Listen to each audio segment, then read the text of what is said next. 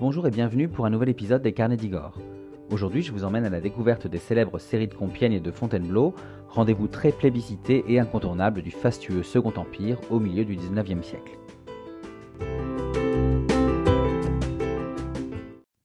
Lorsqu'on parle du Second Empire, qui je le rappelle s'étend de 1852 à 1870, on pense d'abord au régime autoritaire progressiste qui a marqué le développement économique et culturel de la France comme son entrée dans la modernité. Mais quand on dit Second Empire, on pense aussi au faste, au luxe et aux réceptions grandioses qui constitueront les points d'orgue de ce qu'on a appelé la fête impériale.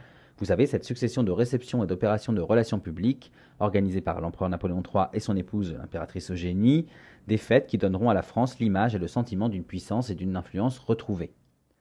Parmi les événements incontournables de cette fête impériale, on trouve les célèbres séries. Ces séries organisées au château de Compiègne ou de Fontainebleau, qui vont jouer un rôle de premier ordre dans la communication et dans l'installation durable du régime. Mais alors, qu'entend-on au juste lorsqu'on parle de séries Avant toute chose, il faut rappeler les objectifs de la fête impériale sous le Second Empire.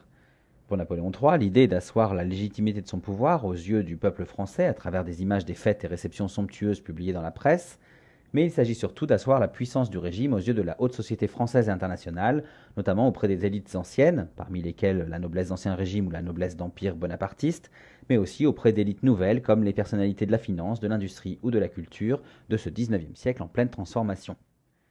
Aux yeux du monde, un régime impérial qui fait la fête, c'est un régime qui se porte bien, c'est un empire et une nation prospère et heureux.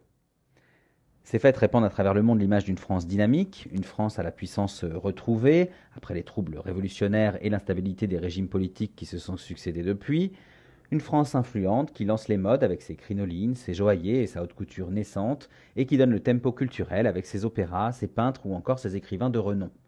Bref, une France qui rayonne à l'international, notamment lors des grandes expositions universelles lancées à cette époque et organisées à Paris en 1855 et 1867 avec un succès mondial retentissant. Les grandes fêtes impériales seront organisées tout d'abord à l'Élysée, lorsque Napoléon III n'est encore que Louis-Napoléon Bonaparte, président de la Deuxième République française élu en 1848. Elles seront ensuite établies au Palais des Tuileries, où résident l'empereur et l'impératrice, ou encore à Fontainebleau et Compiègne, où je vous emmène justement aujourd'hui, et où, comme je vous l'expliquais, ont été organisées à partir de 1856 les fameuses séries de Compiègne et de Fontainebleau, qui ont participé à l'image fastueuse du Second Empire. Contrairement à leurs prédécesseurs, rois et empereurs, Napoléon III et Eugénie passent les mois d'été à Fontainebleau, tandis que l'automne et la chasse se déroulent au palais de Compiègne. Dans ces deux anciennes résidences royales, rénovées et réaménagées sous le premier empire de Napoléon Ier, donc entre 1804 et 1815, eh bien, euh, le couple impérial va organiser des séries auxquelles toute l'élite française et internationale rêve d'être conviée. À partir de 1856, donc, chaque automne, le couple impérial s'installe avec sa suite au palais de Compiègne pendant trois à six semaines, et il en va de même l'été à Fontainebleau. Pendant ces séjours annuels, Napoléon III et Eugénie invitent dans leur château des personnalités triées sur le volet et qui sont conviées par série hebdomadaire, d'où le nom de ces rendez-vous. Les groupes d'invités sont ainsi renouvelés chaque semaine, l'idée étant de rassembler l'intelligentsia de la société française et les grands du monde de l'époque dans une atmosphère conviviale où l'étiquette impériale est réduite et moins stricte qu'au palais des Tuileries.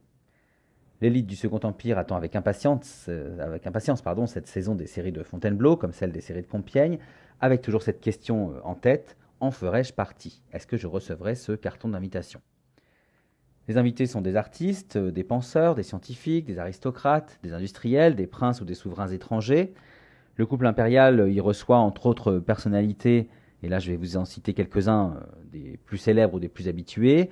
Vous aviez les Rothschild, Gustave Flaubert, Alexandre Dumas fils, les frères Perrer, Théophile Gautier, Prosper Mérimée, Gustave Doré, Eugène Delacroix, Giuseppe Verdi, Haussmann, Viollet-le-Duc, Charles Garnier, Louis Pasteur, Cuvier, Claude Bernard, mais aussi Guillaume Ier de Prusse, Louis II de Bavière ou l'empereur d'Autriche François-Joseph, le mari de la célèbre Sissi. Ces séries peuvent être thématiques. Vous avez par exemple les séries scientifiques qui rassemblent les médecins et chercheurs les plus célèbres du moment, ou les séries euh, littéraires qui regroupent les grands écrivains, poètes ou romanciers de l'époque. Mais alors, comment tout ça est-il organisé? Eh bien c'est simple, chaque semaine, un train est affrété spécialement depuis Paris-Gare du Nord pour Compiègne ou Paris-Gare de Lyon pour Fontainebleau, afin de conduire une centaine de convives ainsi que leurs suites jusqu'aux palais impériaux où ils sont logés dans des appartements aménagés spécialement, des sortes de suites d'hôtels de luxe avant l'heure si vous voulez. Sur place, chacun est libre de son programme. Jeux, chasse, activités de plein air comme le tir à l'arc, concerts, thé avec l'impératrice, musique ou encore visite des environs comme le château de Pierrefonds près de Compiègne qui est alors en pleine rénovation par Viollet-le-Duc. Pendant les séries, on se rencontre, on socialise, on joue et on fait la fête. Seule contrainte, être présent chaque soir en habit de soirée pour le dîner en compagnie du couple impérial, dans la salle de bal de Compiègne ou dans celle de Fontainebleau. Alors, si les séries d'été et d'automne se ressemblent, celles de Fontainebleau sont beaucoup plus détendues et le protocole y est allégé. Eugénie, qui aime le sport et la randonnée, emmène régulièrement ses invités en escapade dans la forêt et sur ses célèbres rochers.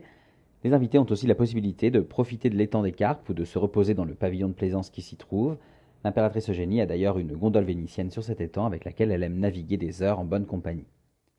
Les séries Fontainebleau sont enfin l'occasion de bals, de fêtes mémorables ou de pièces jouées dans le superbe théâtre impérial, ce théâtre impérial que je vous invite à visiter si vous en avez l'occasion.